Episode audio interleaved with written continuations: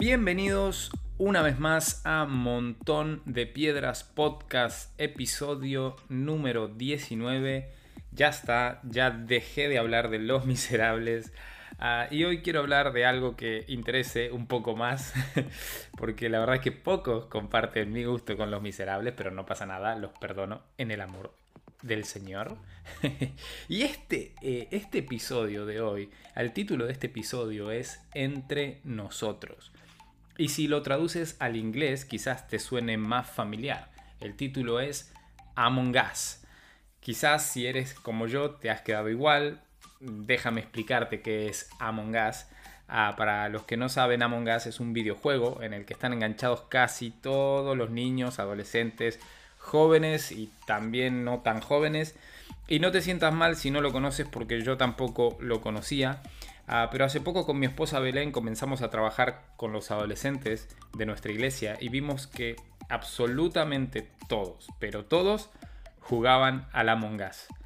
Eh, tuve que pedirles a ellos que me enseñaran a, jugar y la verdad es que es un juego bastante entretenido, sobre todo si, si jugamos así en online con amigos, está muy bueno.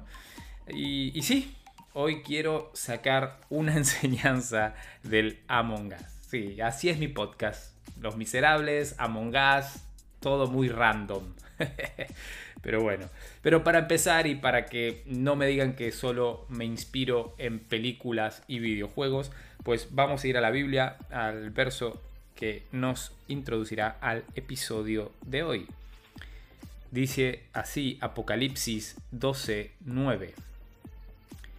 Este gran dragón, la serpiente antigua, llamado Diablo o Satanás, el que engaña al mundo entero, fue lanzado a la tierra junto con todos sus ángeles. Episodio número 19 de Montón de Piedras entre nosotros.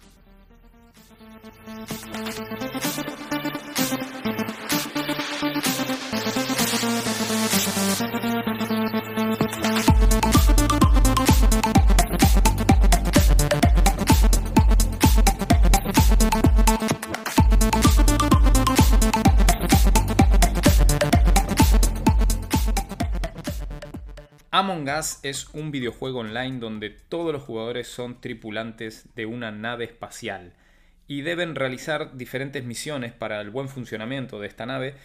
Por ejemplo, activar los escudos, eliminar asteroides, repostar gasolina en los reactores, eliminar suciedad en los conductos de ventilación, etcétera, etcétera, etcétera. Dicho así, pareciera un juego muy bobo, pero lo interesante es que entre todos los tripulantes hay uno de ellos que es el impostor.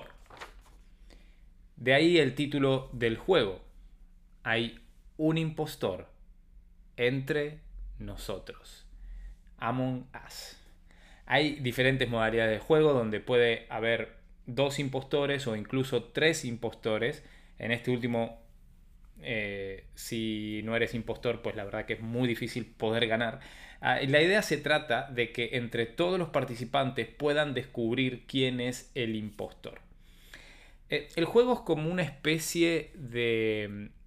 Eh, en Argentina jugábamos mucho al poliladron.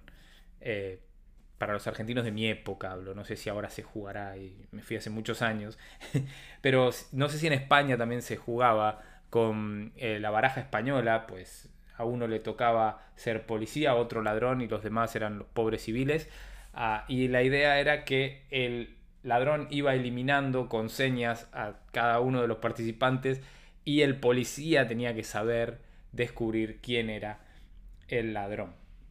Ah, otro juego también similar eh, es el de los hombres lobo de Castronegro, eh, también parecido, donde, donde hay hay uno que es el lobo, ¿no? Y, bueno, y, tienen también eh, una mezcla con el cluedo, ¿no? De adivinar quién es el asesino. Bueno, en fin, es como una mezcla de juegos, pero lo han hecho así como online, así con, una jugabilidad bastante simple, pero entretenida. Ah, pero vamos al Among Us. El, el impostor del videojuego tiene la tarea de sabotear las misiones de los otros tripulantes e ir eliminándolos uno a uno obviamente sin que sospechen de él. Ah, entonces, cuando uno de los tripulantes encuentra un cadáver, vamos a decirlo así, uno de los jugadores eh, muerto, ah, eh, debe, debe reportarlo y entonces se paraliza el juego, se abre un chat y todos empiezan a debatir quién es el impostor. Entonces, en, ese chat, pues empiezan a, decir, mira, he visto el cuerpo en la sala de electricidad, ah, pero no vi nada más. Entonces ya puede decir uno, ah, es que yo vi salir de ahí al jugador, mm, al jugador rojo, porque bueno, cada jugador tiene un color. Y, así van, van como acusándose unos a otros. O no, si nadie vio nada, pues simplemente pues no votan a nadie y ya está. La idea es que entre todos en ese chat terminen votando a alguien para ver si ese alguien es el impostor.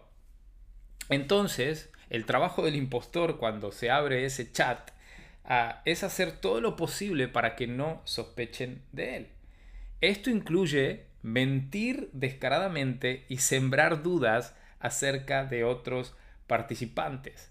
Tiene que ser sutil, muchas veces hacerse el desentendido, y otras veces el preocupado por saber quién es el impostor, para que nadie sospeche de él.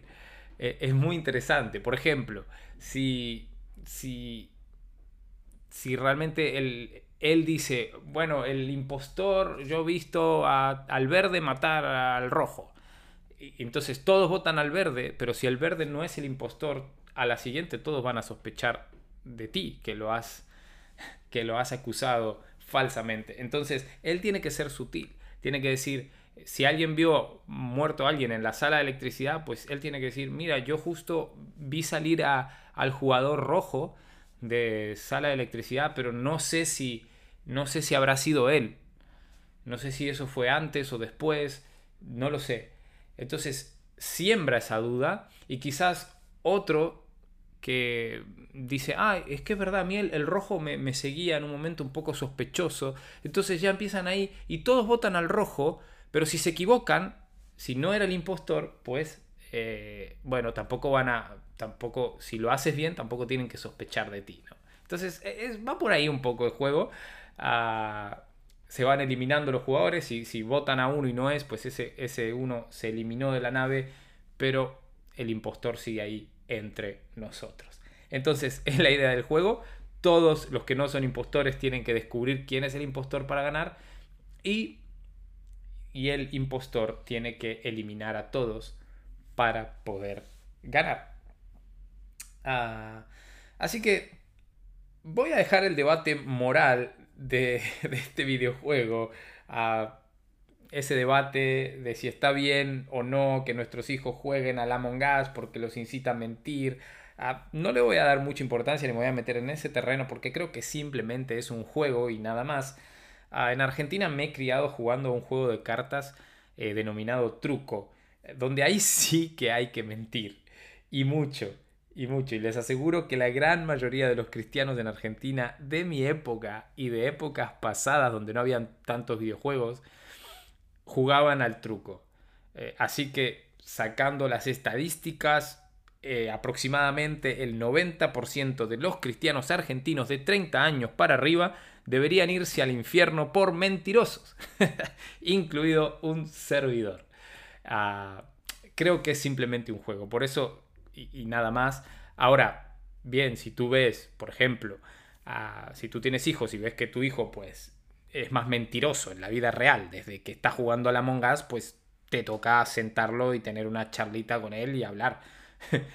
Pero realmente creo que es simplemente un juego. A no ser que veas que lo está influyendo mucho en su vida, ¿no?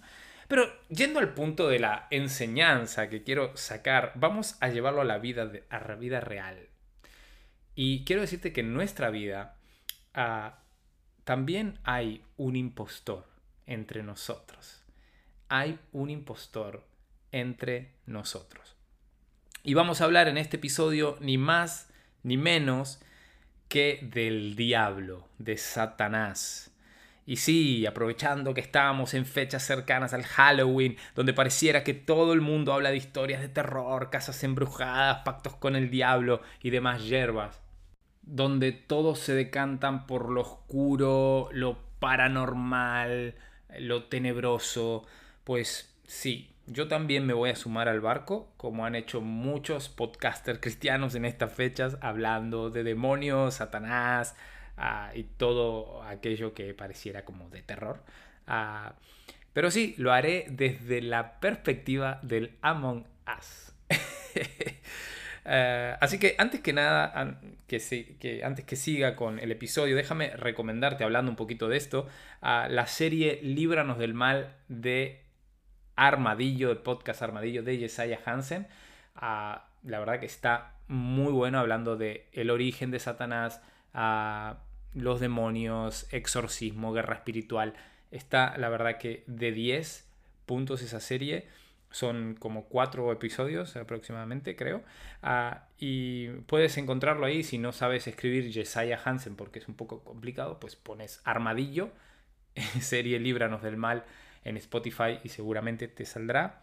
Pero yo no quiero hablar tanto de eh, lo que es el origen o, no sé, o, cómo exorcizar a alguien, sino eh, quiero hablar más bien de la perspectiva, el trabajo del diablo como este impostor que miente, que siembra dudas, que, que quiere que creamos que tiene demasiado poder sobre nosotros.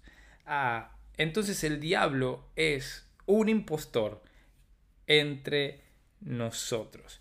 Y la idea con este episodio no es que nos centremos en el diablo, sino que pongamos nuestra mirada en Jesús para vencer al diablo, porque fue al final es Jesús quien venció al diablo.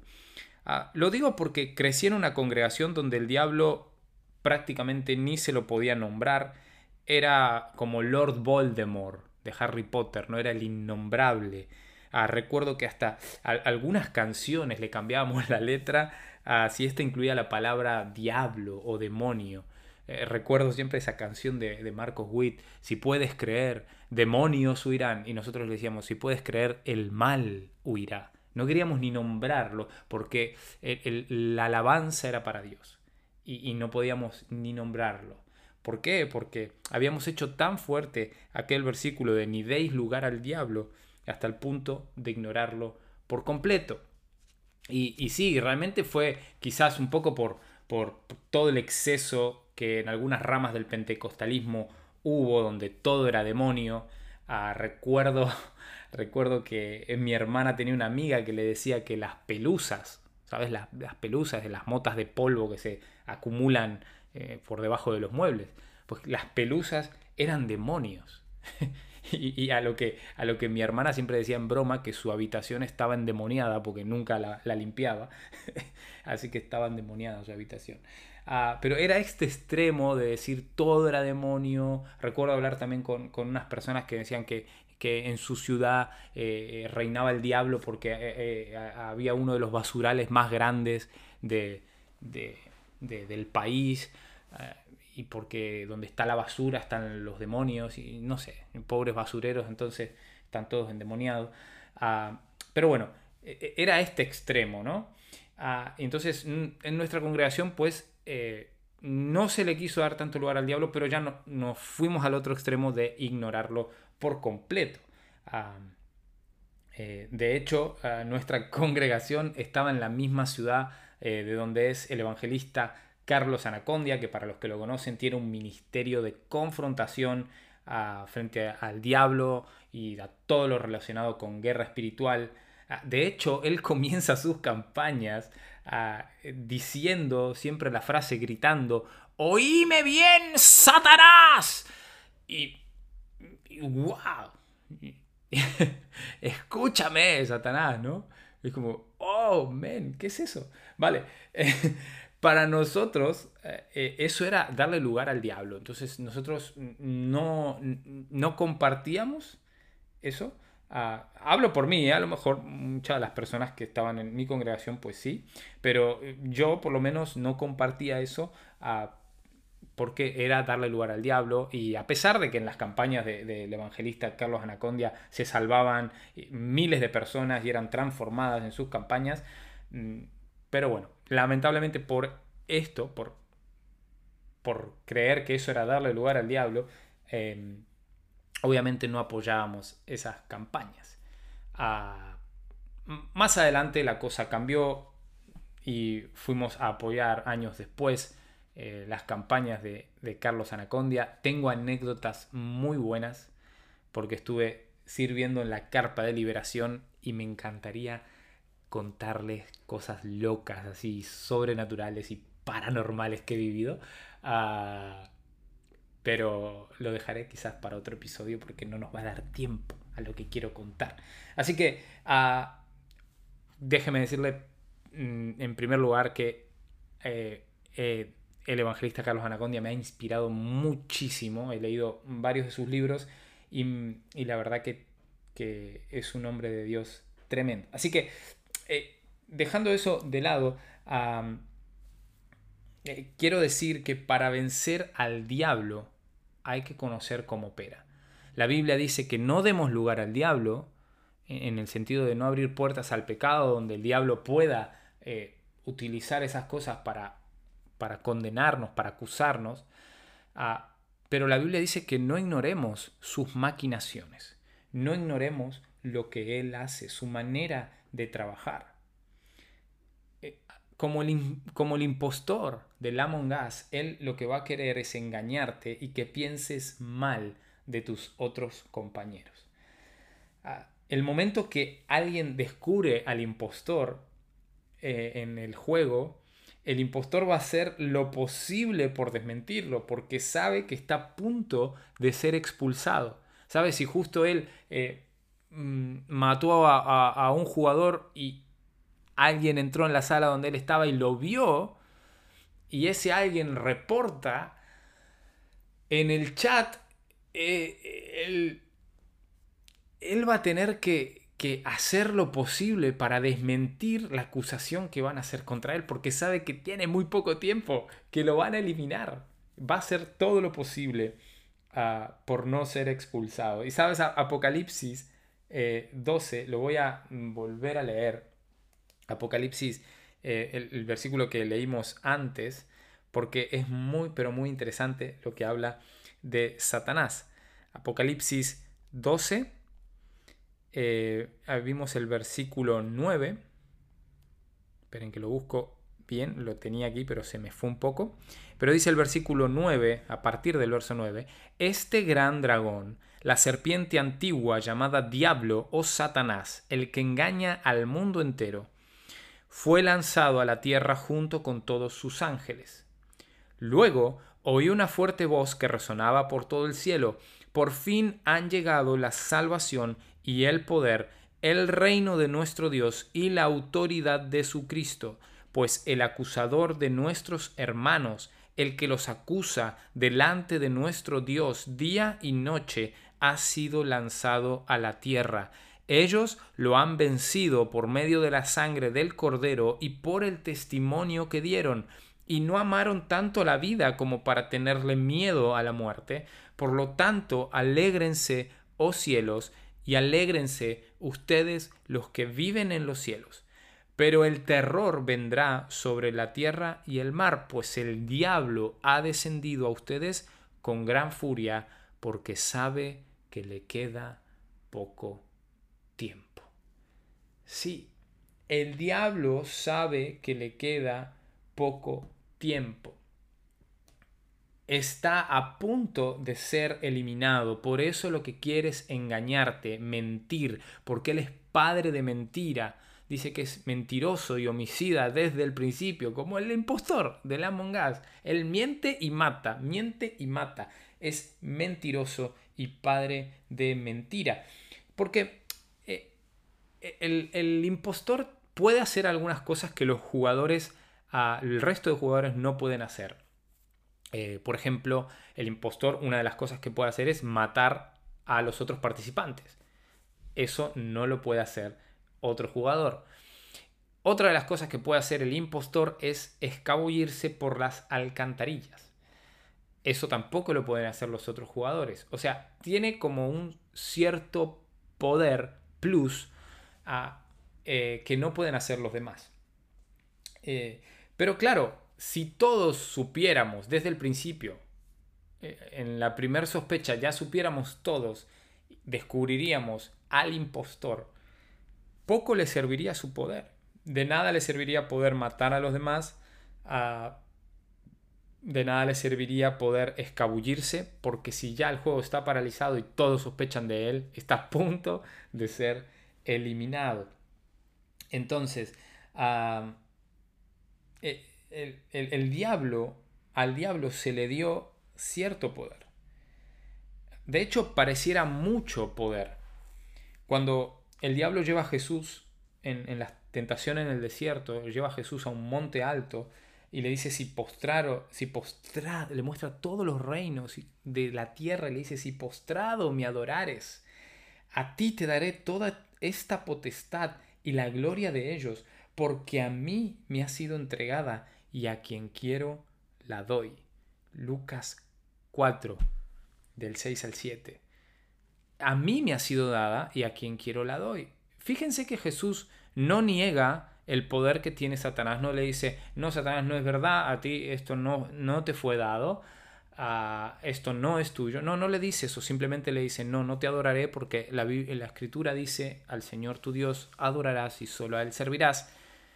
Y de esta manera lo aleja de Él.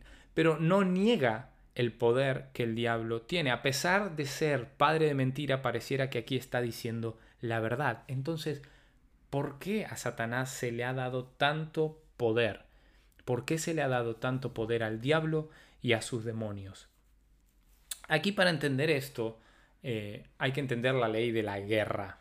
¿no? Cuando estamos en guerra, cuando una nación está en guerra con otra, en, por ejemplo, un imperio cuando conquistaba una nación, pues eh, eh, cuando uno era vencido por ese imperio, todas sus posesiones, todo lo que tenía pasaban a ser del imperio que lo venció. Así fue con, con Dios en el principio, que Dios le dio, le otorgó toda la autoridad de la tierra al ser humano en el jardín del Edén. Le dijo Dios, fíjense bien y, presten atención a este verso, Génesis 1.28, les dijo Dios a Adán y Eva, fructifiquen y fructificad y multiplicaos, llenad la tierra y gobernad sobre ella. Reinad sobre los peces del mar, las aves del cielo y todos los animales que corren por el suelo. Es decir, le dice cuatro cosas, no, perdón, cinco cosas le dice Dios a el ser humano. Fructificar, multiplicar, llenar, gobernar y reinar. Quédense con eso, cinco cosas. Fructificar, multiplicar, llenar, gobernar y reinar. Pero la serpiente antigua venció al hombre y a la mujer en el jardín del Edén. ¿Cómo? Con engaño. Ah, eh, mintiendo, diciéndole, seréis como Dios, no ah, sembrando dudas en su corazón, ¿no? Todo esto pues lo venció, venció al ser humano. ¿Y qué hizo el diablo? Se quedó con el gobierno y la autoridad que Dios le había dado al ser humano. Dios le había dado al ser humano la autoridad para gobernar y para reinar. Fíjense bien que es muy interesante que años más tarde, cuando Dios comienza de cero con Noé y su familia después del diluvio, les dice en Génesis 9.1, fructificad y multiplicaos, llenad la tierra y hasta ahí nomás. No le dice ni gobernar sobre ella ni reinar sobre toda la creación. Es interesante o sea, de cinco cosas que Dios le había dado al ser humano, parece que dos la perdió, que eran la autoridad que tenía de reinar y gobernar. Solo podían seguir fructificando, multiplicándose y llenando la tierra, pero el gobierno y el reino de la tierra quedó bajo el dominio de Satanás. Por eso dice la Biblia que el mundo entero está bajo el maligno. El mundo entero porque Satanás venció al ser humano en Edén. Pero no se quedó todo ahí. Porque Jesús vino a la tierra y como ser humano, como ese segundo Adán, venció a Satanás en la cruz del Calvario y volvió a recuperar el dominio de la tierra que tenía Satanás. Jesús lo recupera y se lo da a la iglesia, nos da ese poder, ese gobierno a nosotros. Por tanto, si entendiéramos el poder que tenemos nosotros hoy en día, no tendríamos por qué temer al diablo, porque realmente, déjame decirte, que tiene poco poder y sabe que su destino ya está marcado, sabe que le queda poco tiempo. Tiene cierto poder, pero no lo suficiente. Nosotros tenemos más poder porque Jesucristo ha vencido al diablo y nos ha dado esa victoria a cada uno de nosotros. Miren, Colosenses 2.15, esto es increíble, es precioso este versículo. De esta manera Jesús desarmó a los gobernantes y a las autoridades espirituales, los avergonzó públicamente con su victoria sobre ellos en la cruz. Es decir, Jesús los venció, y no solo los venció en la cruz, sino que los desarmó al diablo y a sus secuaces, a, a sus demonios, los desarmó, les quitó todo poder sobre nosotros. Jesús los ha desarmado y ya no tienen tanto poder. Lo único que les queda es engañar, es sembrar dudas. Pero si nos mantenemos firmes, si confiamos en Dios, si oramos, si buscamos su rostro y trabajamos en equipo como iglesia juntos con los demás tripulantes de esta nave que es la iglesia, echaremos a ese impostor de entre nosotros. Echaremos a ese impostor de entre nosotros. Así que simplemente quería que nos quedáramos con esto. Hay un impostor entre nosotros, quiere engañarnos, quiere persuadirnos, quiere sembrar dudas en nuestro corazón, pero sigamos trabajando en equipo, sigamos confiando en que nosotros como iglesia, juntos, en unidad, tenemos mucho más poder, porque tenemos el poder que Jesús ha adquirido en la cruz del Calvario por nosotros. Podemos seguir fructificando, seguir multiplicándonos, seguir llenando la tierra como seres humanos, pero Dios nos dio ahora también el gobierno y el reino también, para poder establecer su reino en la tierra y deshacer todas las obras de Satanás. Así que nada más, simplemente esto, que Dios te bendiga, que tengas una excelente semana mm, o mes. Ya veremos cuánto más sigo sacando estos podcasts. Eh, realmente mi idea es seguir sacando uno por mes. Así que nos iremos viendo poco a poco. Pero seguimos en contacto por este medio. Que Dios te bendiga muchísimo y hasta la próxima.